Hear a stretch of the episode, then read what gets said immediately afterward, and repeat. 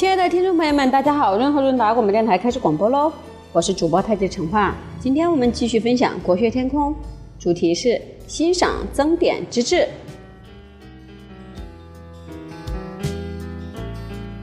曾点是曾参的爸爸，在整部《论语》里，曾参经常出现，曾点只是出现了一次，但这一次就够了，因为他的表现让孔子非常欣赏。有一次，孔子和弟子子路、曾点、冉有、公西华四个人聊天。孔子说：“我的年纪比你们大一点，希望你们不要因此觉得拘谨。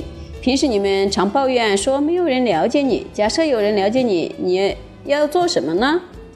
等于是请他们各自各抒己见，谈谈个人的志向。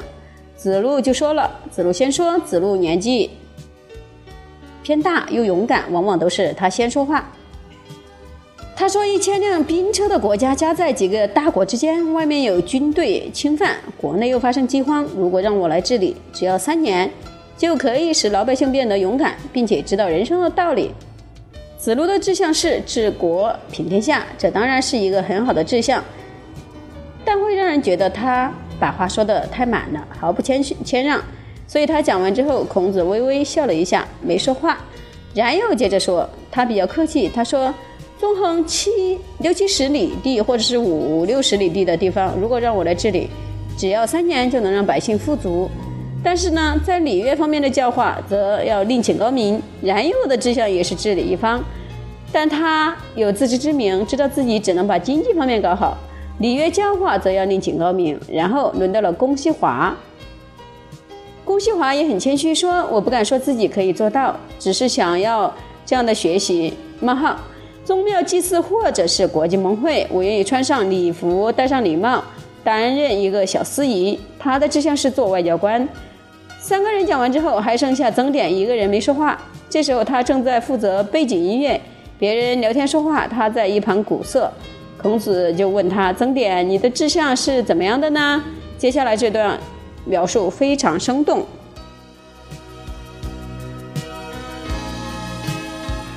鼓瑟兮。羌儿舍色而坐，对曰：“一乎三子者之传。”子曰：“何伤乎？”亦各言其之也。曰：“莫春者，春服既成，冠者五六人，童子六七人。迂乎夷，风乎舞于，咏而归。”夫子叹，夫子巍然叹曰：“吾与点也。”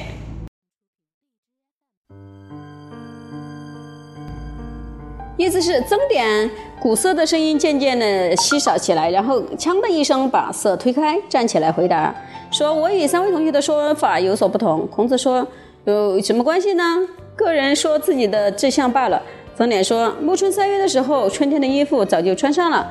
我陪同五六个大人、六七个小孩子到沂水边洗洗澡，在五鱼台上吹吹风，然后一起唱着歌回家。”孔子听了，赞叹了一声，说：“我欣赏曾点的志向啊。”孔子为什么对前三位学生的志向都没有特别称赞，却非常欣赏曾点的理想呢？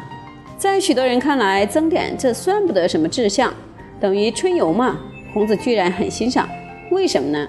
因为前三位同学的志向都是有条件的，要看别人给不给你机会。你的志向如果是做官，不管内政、外交、军事，别人不给你机会，你就实现不了。你每天都在等着别人给你机会。但是等不到怎么办？这一生就放弃了吗？所以在社会上发展的志向是有求于人的。所谓有所求必有所待，而遭时不遇、有之未深的情形比比皆是。但曾点不一样，他的志向是配合天时地利人和，随遇而安，自得其乐。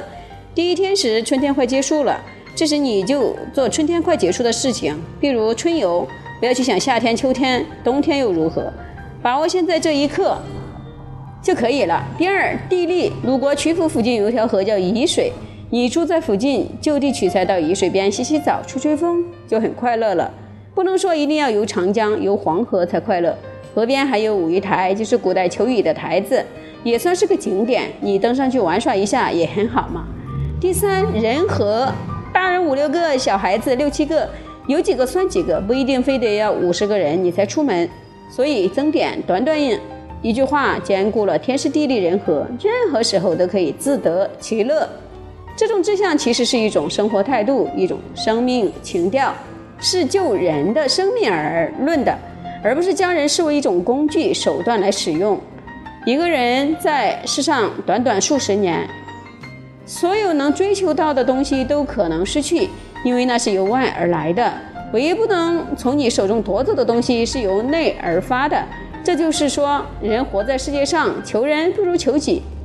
你不能选择时代，不能选择社会，只能随遇而安，自得其乐，设法就天时地利人和，找到自己能做的事情去做。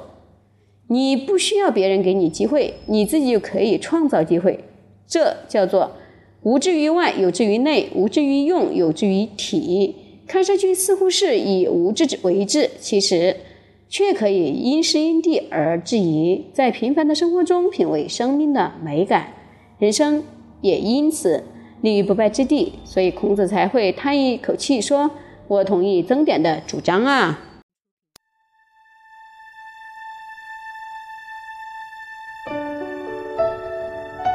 从这段对话可以看出，孔子虽有熟识精神，到处周游列国，奔走呼号，希望天下能走向正途，但是他也很清楚，想在世间成就任何一番功业，都需要依赖主观及客观的条件配合，不是光靠努力就可以达成的。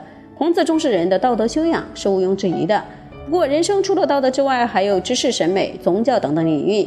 人除了求善，还有求真与求美的天性。即使一无所求，人也可以培养自在和乐的生活情调。孔子绝非狭隘的道德主义者，他对于充满审美情调的生活是很向往的，希望能跟曾点一样过着休闲愉快的生活，每天充满着一种丰富的美感，与大自然的韵律相弥相当。自得其乐，任意逍遥，没有烦恼忧愁。不过，对于这种类似于道家隐士的生活，孔子虽然内心渴望，但他毕竟是儒家，生逢无道的乱世，百姓颠沛流离，知识分子应该秉承入世济世的使命和责任，如何忍心只追求个人的幸福而弃天下苍生于不顾呢？所以，对于志向，孔子虽深有同感，但也只能赞叹罢了。